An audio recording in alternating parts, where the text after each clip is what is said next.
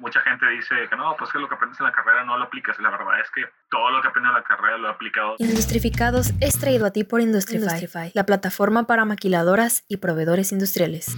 Bienvenidos al capítulo número 38. Mi nombre es Miguel Ángel Reinaga y hoy nos vamos hasta Monterrey con Eden Cisneros. A pesar de su corta edad, es un ingeniero con grandes ambiciones. Al terminar su carrera, en vez de continuar con el negocio familiar, decide incursionar en el mundo de la manufactura.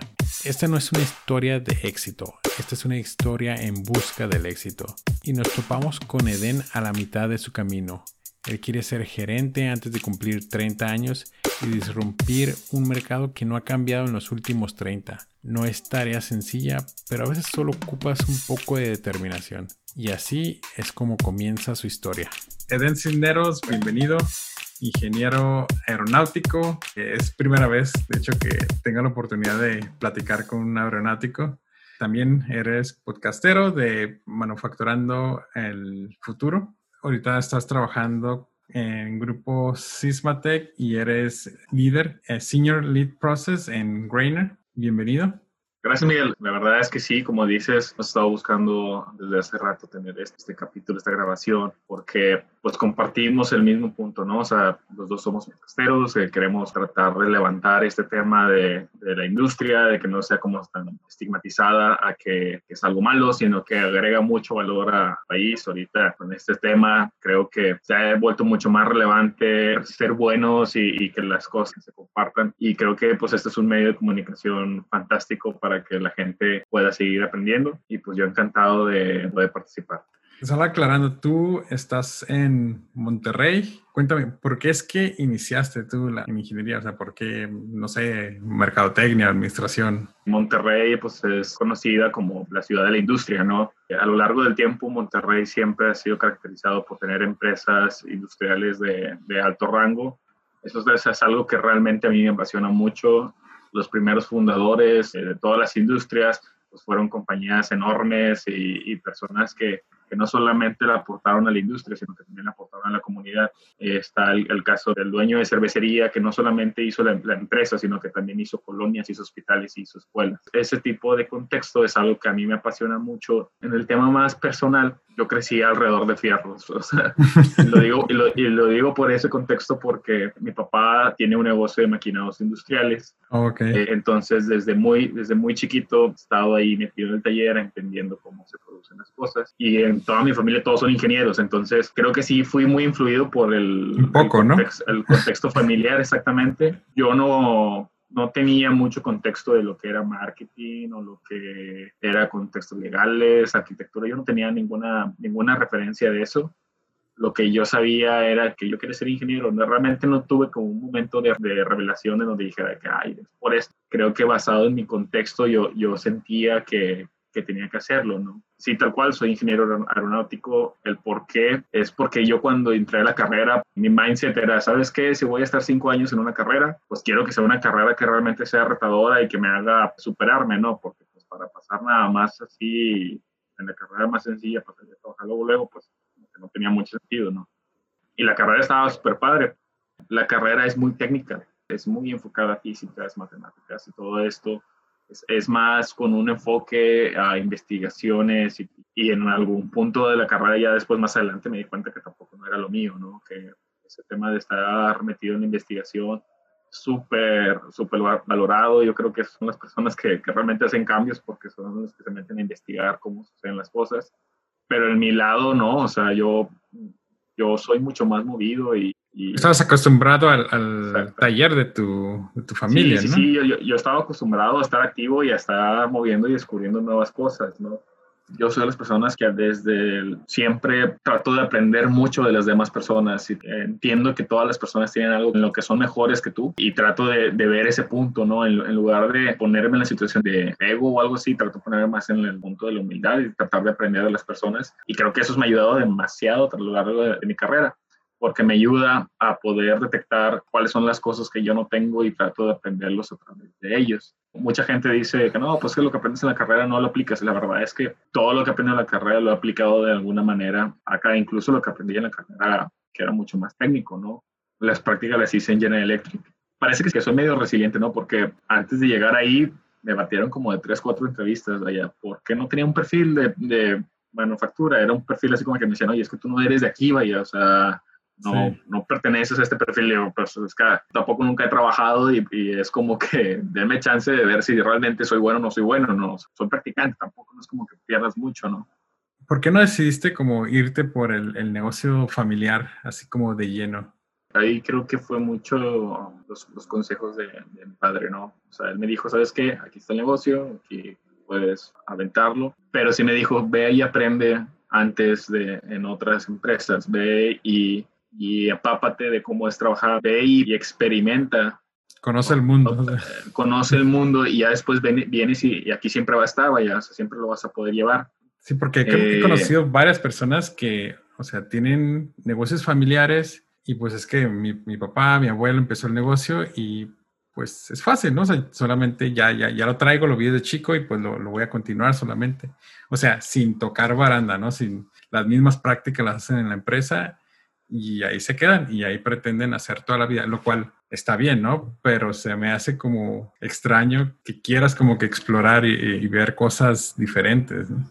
En el contexto que estábamos, mi hermano había hecho eso. Mi hermano había pasado de esta de la carrera directamente al negocio. Y mi hermano terminó saliendo y ahorita trabaja en una empresa y le va muy bien. Ahí hay que entender que hay perfiles, o sea, y lo platicaba mucho en mi podcast, ¿no? De que, o sea, hay gente que, que es buena siendo emprendedores y, y liderando negocios y, y, ok, y ahorita lo ponen mucho en, en, la, pedestal. En el pedestal pero también hay gente que es buena trabajando para empresas y siendo empleados y, y son sorprendentes. Y, y, mi hermano es uno de ellos. O sea, él, él como empleado ejerciendo una función, es la persona más responsable y, y es el que destacó en, en, menos de un año le hicieron gerente. Es preferible tener a personas así como él en tu negocio y, porque son los que hacen. Sí, fíjate, porque es bien interesante el, lo que dijiste ahorita, ¿no? El poner a, al emprendedor como en un pedestal al final del día es, es, pues es un trabajo más, ¿no? De, sí. de, de, los que hay. Lo único es que si hay más carrilla, hay más responsabilidad, pero pues no, no eres un rockstar. O sea, no hay un mérito diferente. Es solamente, como lo dijiste, es un perfil diferente. ¿Entraste a General Electric después de, sí. de estar tocando sí, la puerta? O, o, sea, después de estar tocando como cuando estaba en quinto semestre. Y, y estuvo muy curioso, ¿no? Porque la, la entrevista me la hizo una persona que yo, que yo la estimo mucho y le, y le agradezco mucho esa oportunidad.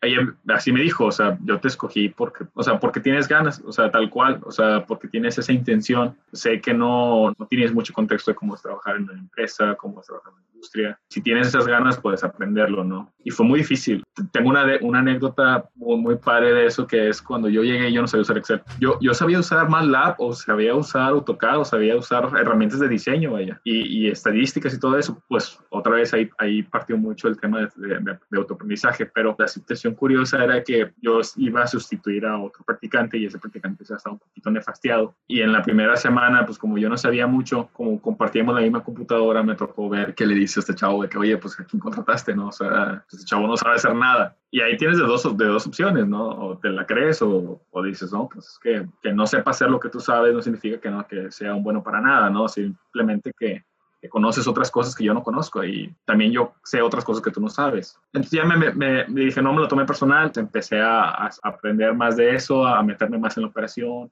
y, y perdona mi francés, pero también ella me, me, dejó una frase que a la fecha sigo usando como, como mantra y es que no puedes ser huevón y pendejo al mismo tiempo lo que trata de explicar la frase es que en algún momento de, de, de, la carrera o en algún momento de tu situación vas a ser un pendejo, no vas a saber hacer las cosas, sí. pero no puedes ser un huevón, o sea, no, no puedes darte el lujo de también ser un huevón, o sea, entonces tienes que ser muy activo y tratar de aprender lo más rápido posible para que dejar de ser un pendejo. Y hay personas en un contexto en que ya no son tontos, se pueden empezar a hacer su camita y pueden ponerse en la hamaca porque ya saben suficiente y con lo que saben pueden resolver cualquier problema rápido y por eso ya no son tan activos. Y okay. eso me ayudó un chorro, o sea, me ayudó un chorro porque me, me di cuenta que no estaba mal no saber.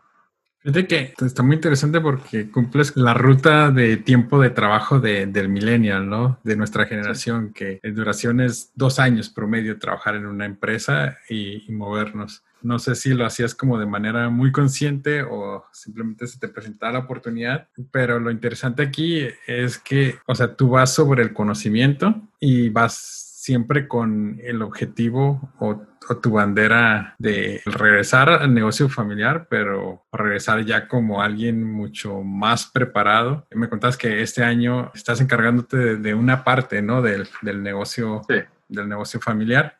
O sea, ese fue el, el, el objetivo, ¿no? Y de, desde un inicio, o, soy gerente antes de los 30 años, o si no alcanzo, me salgo y me voy ahora sí a, acá, ¿no? Y, y, no lo veía como un tema de que hay fracaso, ¿no? Sino que a lo mejor hay ciertos tiempos que se dan dependiendo de las situaciones de las empresas. Para llegar a ser gerente depende de ciertas situaciones que pasen en la, en la empresa, que una persona sea promovida, que tú estés preparado, o sea, son ciertas cosas que pueden pasar realmente yo no buscaba los cambios. Yo he tenido la fortuna en mi vida de tener personas que han creído en mí y que, que han puesto como esperanza dentro de mí y que han sido buenos líderes, que no, no dicen, ok, esta persona es buena y me la voy a quedar porque voy a hacer el trabajo y quitarme una carga de trabajo, ¿no? He tenido más líderes que dicen, sabes que esta persona es buena, ahora tengo que moverla a esta área porque es un perfil que se sigue desarrollando. Me ha tocado gente así. Si te fijas en Granger, yo no lo busqué para nada. O sea, esa fue una referencia que, que un antiguo jefe había dejado de ver desde hace dos, tres años se, acordó de mí y me dijo que, oye, pues ahí está esa posición, ¿no? Sí, sí, en, en, la cuestión laboral sí tengo un poquito de conocimiento, que usualmente las oportunidades aparecen cuando estás preparado, ¿no? Porque cuando no lo estás, simplemente ni las ves ni te las ofrecen, lo que me ha tocado ver. Me da curiosidad, o sea, ¿por, ¿por qué escogiste 30 años ¿no? para ser gerente? ¿Es ego o es solamente una meta hacia dónde ir? ¿O es como la seguridad financiera? Pues creo que es un conjunto de cosas. Yo creo que la principal era ego. O sea, realmente me, di ese valor de saber que podía, podía llegar a tener esos resultados, que si iba a estar metido en una empresa, me iba a meter al 100%, me iba a meter a, ensuciarme las manos, a, a entender cómo es, a entender qué es lo que se necesita para crecer. Porque si me iba en mi tiempo natural, la verdad es que no tengo la vida asegurada, ¿no? Entonces yo quería alcanzar mis metas lo más rápido posible, pero entendiendo que hay tiempos para ciertas cosas. Como te digo, no me lo puse así como, como es un sí o sí, ¿no? Es, vamos a poner la meta y vamos a ver para atrás qué podemos hacer para que suceda, ¿no? Si no sucede, no hay problema, o sea, podemos tomar más tiempo. Hay gente que llega a ser gerente a los 35, a los 40, a los 50 años y no les quiten nada de méritos. Ahorita estoy con el trabajo de Granger tengo la función como de, crecimiento del negocio. Lo que estamos planteando ahorita es que el, negocio sea más a través de Internet. Estamos desarrollando tecnología que permita cotizar cualquier producto de maquinado a través de una página web y que a través de esa página web podamos ofrecerles un servicio mucho más rápido. También esta página web nos ayude crear una plataforma de marketplace para conectar a muchos talleres de maquinado para que puedan dar servicio y la capacidad para cualquier otra compañía. Entonces ahorita estamos con todo el, desarrollo de esto y está cayendo trabajo y tenemos que empezar a desarrollarlo. ¿no? Planeamos tener este plan de salida cuando la empresa pueda ser 100% operable y ahorita estoy como que en esa situación en donde tengo que trabajar de, de, 7 a 12 de la noche para que las cosas sucedan, ¿no? Y aquí la enseñanza es que de todos los conocimientos que he adquirido a través de diferentes trabajos que he tenido y de la escuela y de todo lo demás, pues realmente lo estoy aplicando todo. Nada, nada ha sido en vano, lo, lo he aplicado ahorita en el negocio, pues lo que queremos es crecer lo más rápido posible, ¿no? Y, nuestra visión con Sismatec es que podamos en algún momento que México se deje de verse como un simple manufacturero, ¿no? que se vea más como, como un aliado estratégico para desarrollo de productos de, de, alta calidad.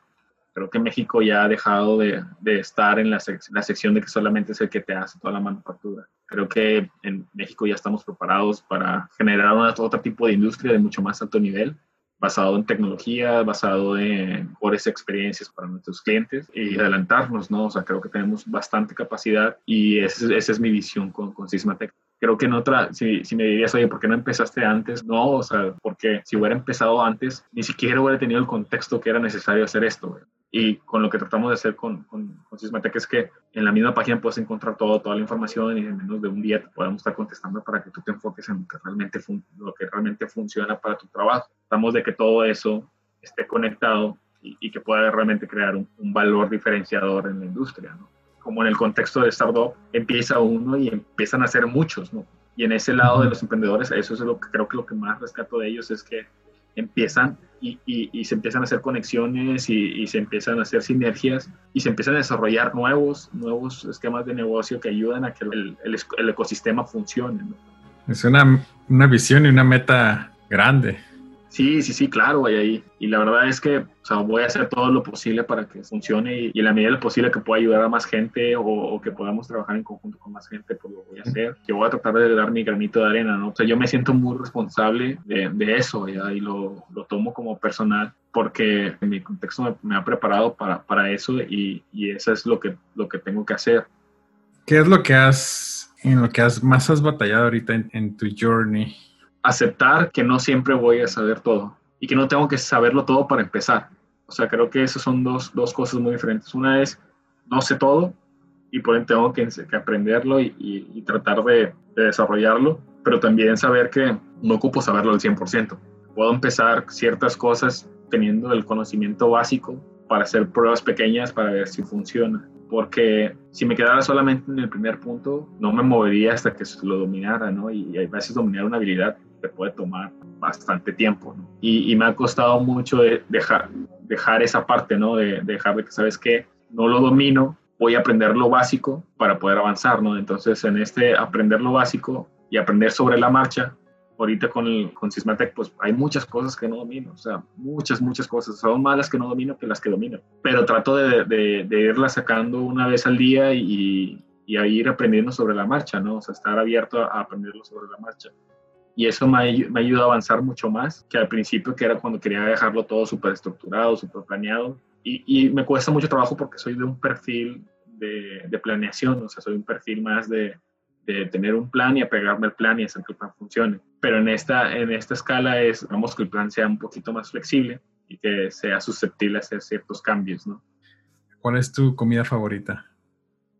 Oh, no, yo, yo lo tengo bien claro, sí soy súper food lover, o sea, mi platillo favorito es, es, el mole.